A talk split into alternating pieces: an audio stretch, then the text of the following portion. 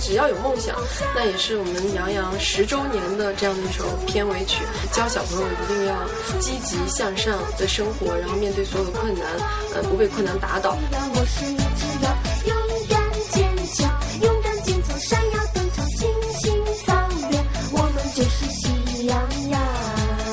唱这首歌的时候，既有感动又有力量。录杨洋的歌都会是我过年前很开心的一件事。荷花阳是一个比红太狼更加适合我的角色。亲，我知道你是不会离开我的。